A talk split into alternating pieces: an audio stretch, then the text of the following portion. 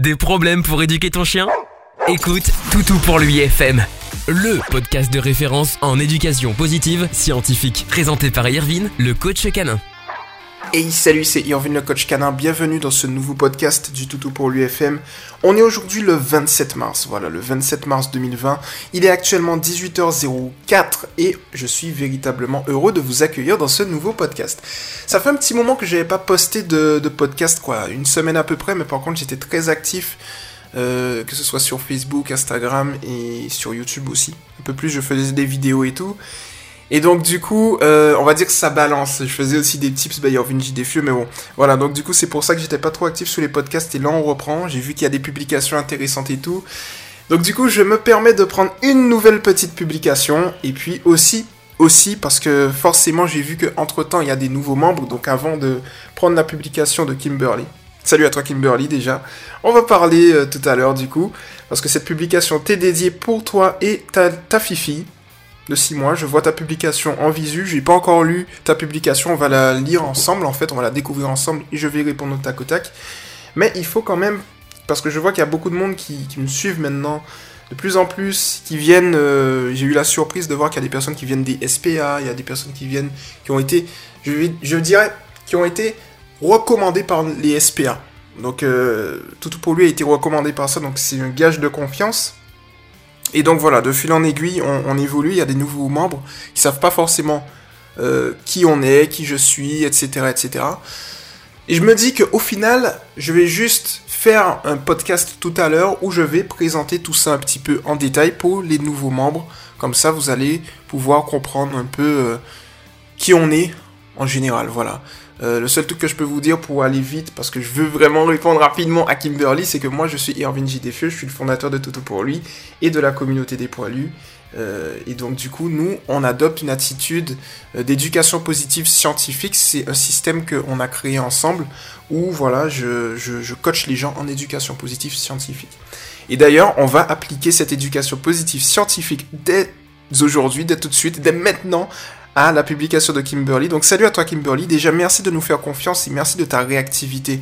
Parce que je vois en fait que tu es arrivé eh bien aujourd'hui et tu postes déjà ton premier post. Donc du coup c'est vraiment cool, merci de cette confiance. Et puis euh, voilà, lâche rien, j'espère que tout se passe bien pour toi aussi. Et puis voilà, donc du coup je vais lire ta publication en sachant, il hein, faut le savoir, c'est que ici... Euh, à contrario, euh, à contre-pied, enfin tout ce que vous voulez des autres groupes, nous on ne juge pas. Voilà, on essaye de résoudre le problème et de vous donner les, meilleures choses possibles. On ne juge pas dans ce groupe, dans ce mouvement. C'est la pierre angulaire de, de ce mouvement. Et, voilà, donc vous pouvez être en confiance, on ne juge pas, on vous répond de la manière la plus précise et personnalisée possible. Et c'est exactement ce que je vais faire pour toi, Kimberly. On y va, let's go. Je découvre ta publication. On. Tout d'abord, un grand merci de l'acceptation. Merci de ta confiance. J'ai ma fille de 6 mois qui me fait énormément de dégâts. Que je sois là ou non, elle s'en fiche royalement, j'ai besoin de conseils s'il vous plaît. Je la sors 5 fois par jour, 30 minutes par balade, elle court derrière les voitures, les vélos et aboie sur les gens qu'elle voit. J'ai dû la passer au collier étrangleur, sinon elle me fait littéralement voler, malgré que je lui dis doucement ou au pied. Je vous mets une photo de Naya, merci à tous. Alors vous voyez pas en fait la photo, d'accord, la photo de Naya, étant donné que vous... Alors peut-être, peut-être, hein, euh, vous n'êtes pas sur le mouvement Toto pour lui, donc si vous voulez voir la belle photo, les belles photos de Naya, que Kimberly nous a donné, faut être sur le mouvement Toto pour lui, alors vous venez, c'est éducation positive pour les chiens, officiel entre crochets, c'est du 6 Toto pour lui. Bon, alors du coup on y va, je réponds à ta question Kimberly. Alors ici, si je comprends bien, tu as une fifi de 6 mois qui fait énormément de dégâts. Alors tu sais, en fait, la base, la première chose à faire, c'est se demander pourquoi elle fait des dégâts. Dans quel sens elle fait des dégâts Généralement, dans la maison, tu as deux grandes causes qui vont se détacher pour les dégâts à la maison.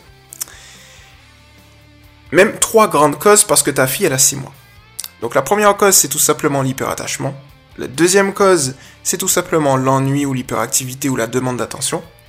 Et la troisième cause, c'est tout simplement un dérèglement au niveau euh, des hormones. C'est-à-dire que ta fifi, elle rentre dans l'adolescence. Donc ça peut également induire certains comportements.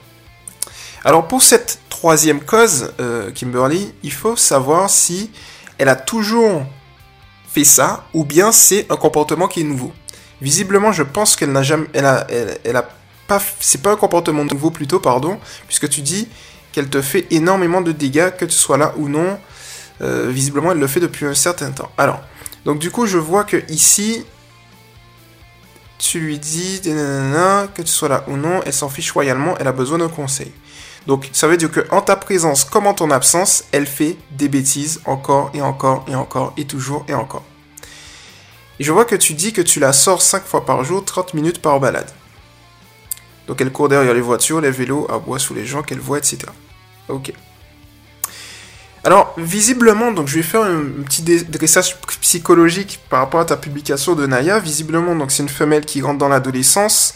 Euh, ok, elle sort 5 fois par jour, 30 minutes par balade, elle court derrière les voitures, les vélos, aboie sous les gens qu'elle voit. Tu sais, j'ai l'impression en fait que ta Naya est vraiment a beaucoup d'énergie et il y a une hypothèse que je suis en train d'étudier actuellement qu'on a découvert ensemble au niveau du mouvement Toutou pour lui, c'est que l'excitation de chien peut induire une augmentation de son énergie. Et donc du coup, qui dit chien qui a qui dit chien excité plus, plus simplement, eh bien dit tout simplement chien à dépenser plus et qui dit chien à dépenser plus dit forcément plus d'énergie puisque le chien va s'habituer aux promenades.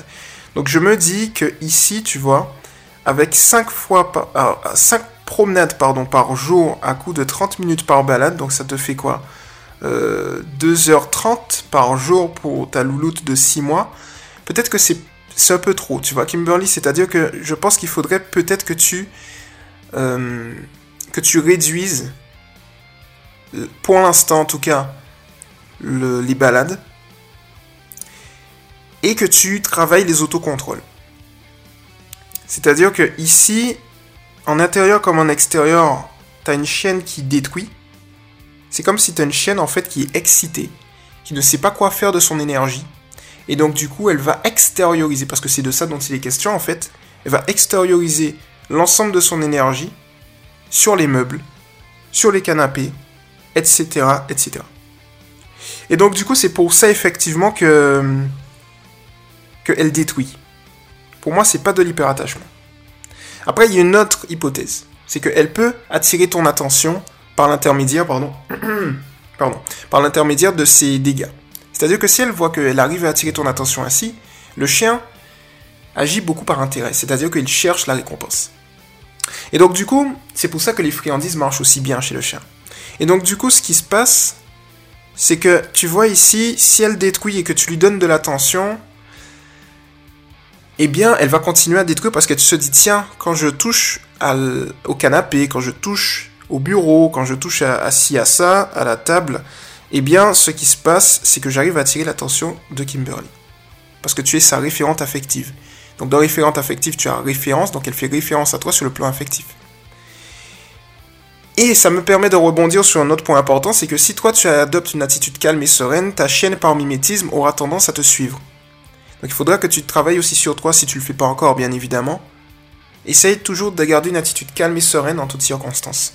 Même si je sais que parfois c'est compliqué. Donc ici le plan d'action c'est quoi? Donc le premier plan d'action c'est essaye de réduire les promenades et augmente les, autocontrôles. Alors c'est par exemple le pas bouger. C'est par exemple le assis. On va prendre le assis. Je te donne une base, tout simple. Tu vois, tu me dis qu'elle court derrière les voitures, les vélos et aboie sur les gens qu'elle voit. Très bien. Ce que tu vas faire en fait, c'est que tu vas la doter d'une longe de 5 mètres. Et puis tu vas te balader avec elle tranquillement. Lorsque tu vas voir qu'elle va commencer à tirer, parce que c'est de ça dont il est question et je vois que ta louloute effectivement, eh bien, euh, c'est une belle louloute, on va pas se mentir. Donc il faudra euh, avoir de la résistance et un peu de force. Ça va être un peu compliqué au début, mais tu vas voir que ça va fonctionner. Tu vas la doter d'une longe de 5 mètres. Et ensuite, lorsque tu vas voir qu'elle va commencer à tirer au niveau des voitures, au niveau des vélos, et lorsqu'elle va commencer à boyer, tu vas tout simplement t'arrêter net. Et là, tu vas mettre une résidence. C'est-à-dire, tu vas pas tirer vers l'arrière, tu vas juste t'arrêter net et résister.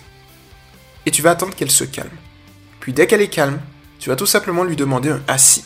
Dès que tu as capté son attention par l'intermédiaire du assis, tu vas la féliciter. Et tu vas lui donner l'opportunité, d'une part, de continuer la promenade, et d'autre part, eh bien, s'il y a un congénère, par exemple, d'aller voir le congénère. Ça s'appelle la méthode Primac.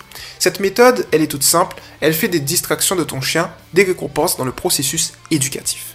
Et donc, quand tu fais ça, en fait, tu vas voir des améliorations assez vite. Donc, quand on dit en éducation positive scientifique, le terme assez vite, c'est quand même euh, imaginons, au bout de deux semaines, un mois. On est sur du long terme parce qu'on veut en fait avoir un chien qui est bien dans ses pattes, tu vois, mais qui ne génère pas de problème annexe.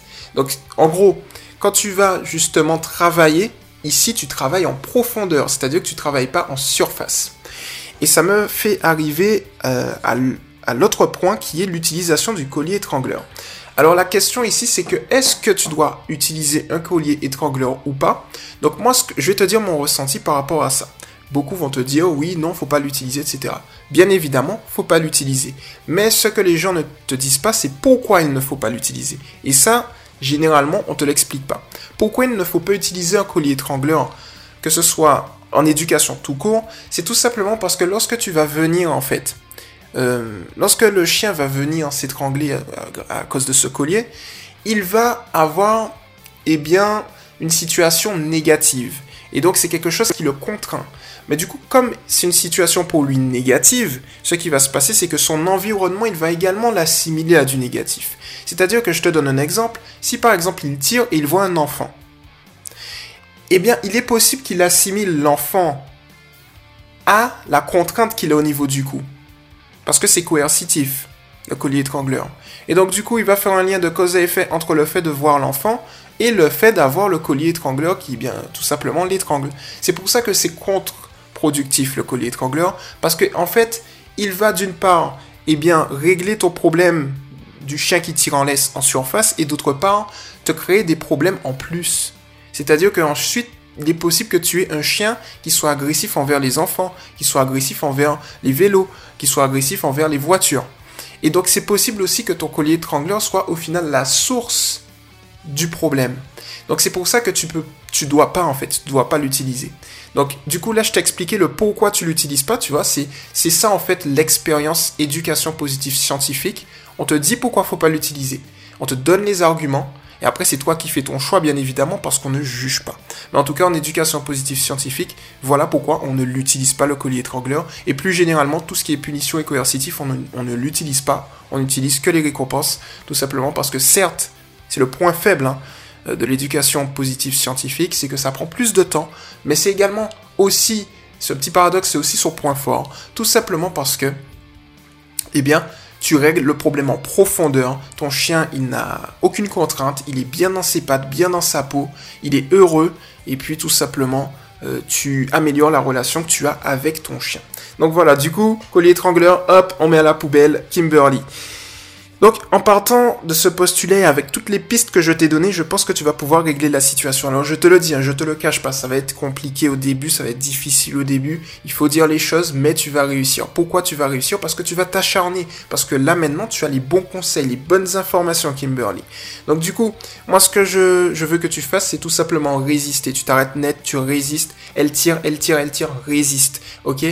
Et petit à petit, dans le processus éducatif, tu vas voir qu'elle va arrêter de tirer encore et encore. Pour tes problèmes de chien qui tire, de ta chienne qui tire également, euh, moi je te propose deux stratégies. La première stratégie, c'est celle que je t'ai donnée, c'est-à-dire que lorsqu'elle va tirer, eh bien tu vas t'arrêter net. Parce qu'il y a un point aussi qu'il faut, mettre en place, c'est que quand ta chienne tire, c'est parce qu'elle pense que tirer égale j'avance.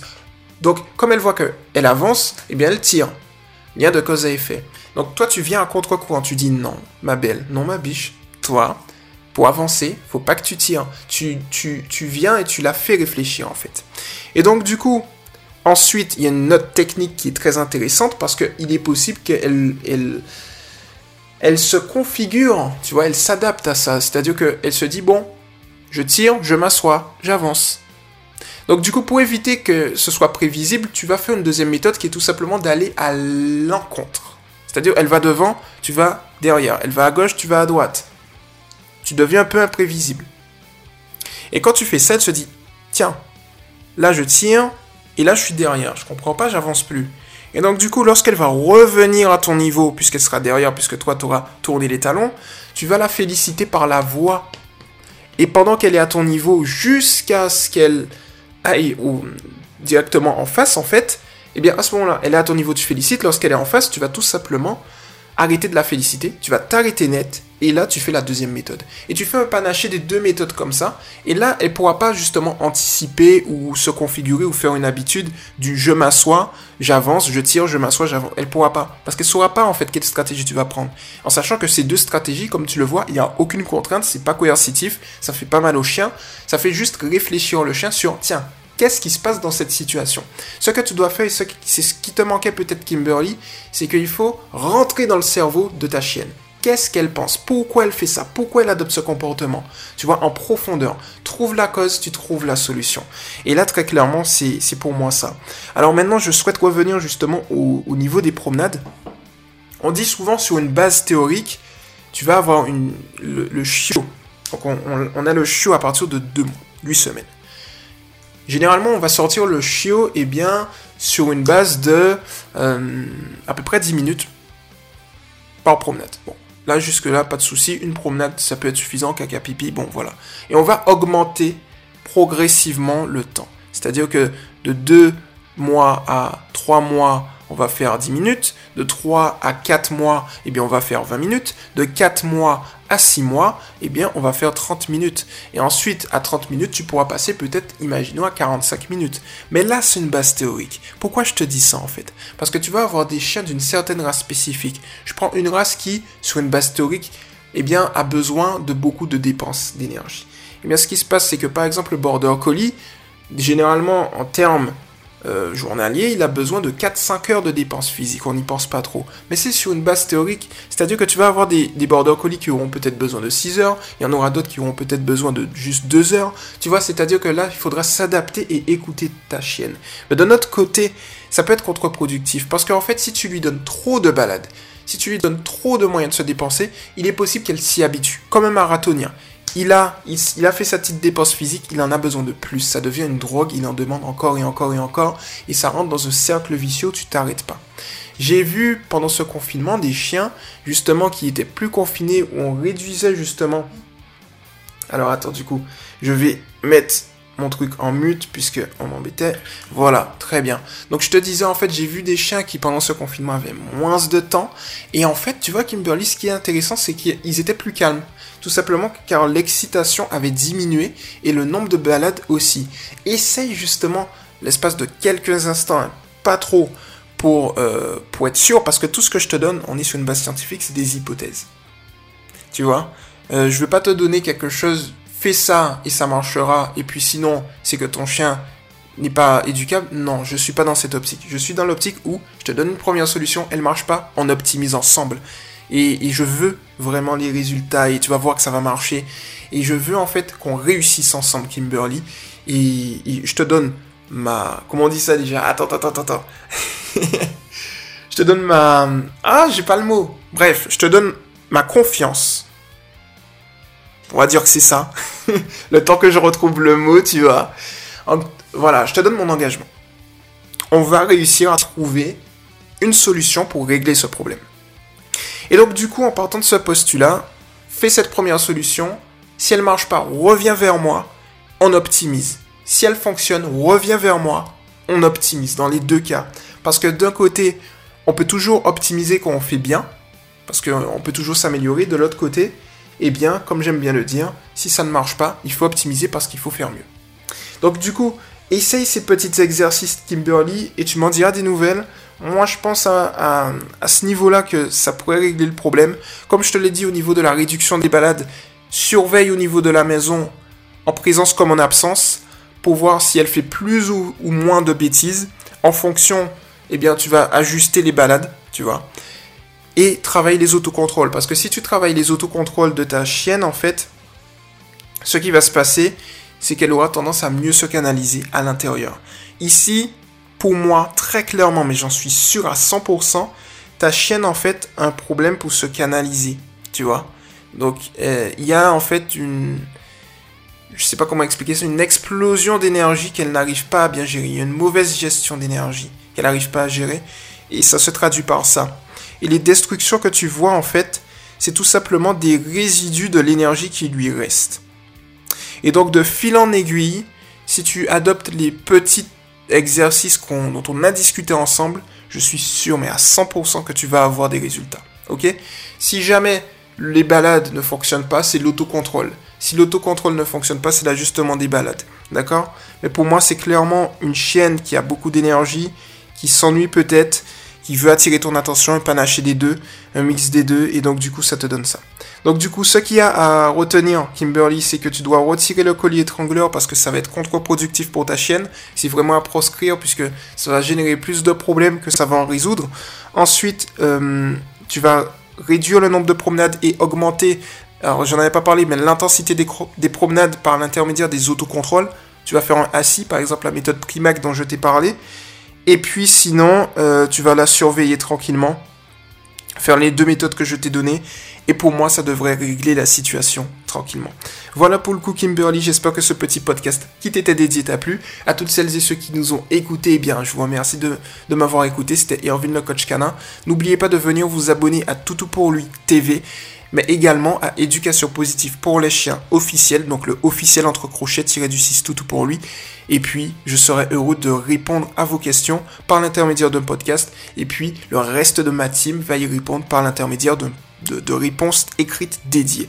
Voilà, c'était Irvin le coach canin, et puis on se retrouve très rapidement dans un prochain podcast. Ciao Tu viens d'écouter Toutou pour lui FM avec Irvin le coach canin. À très vite pour un prochain podcast.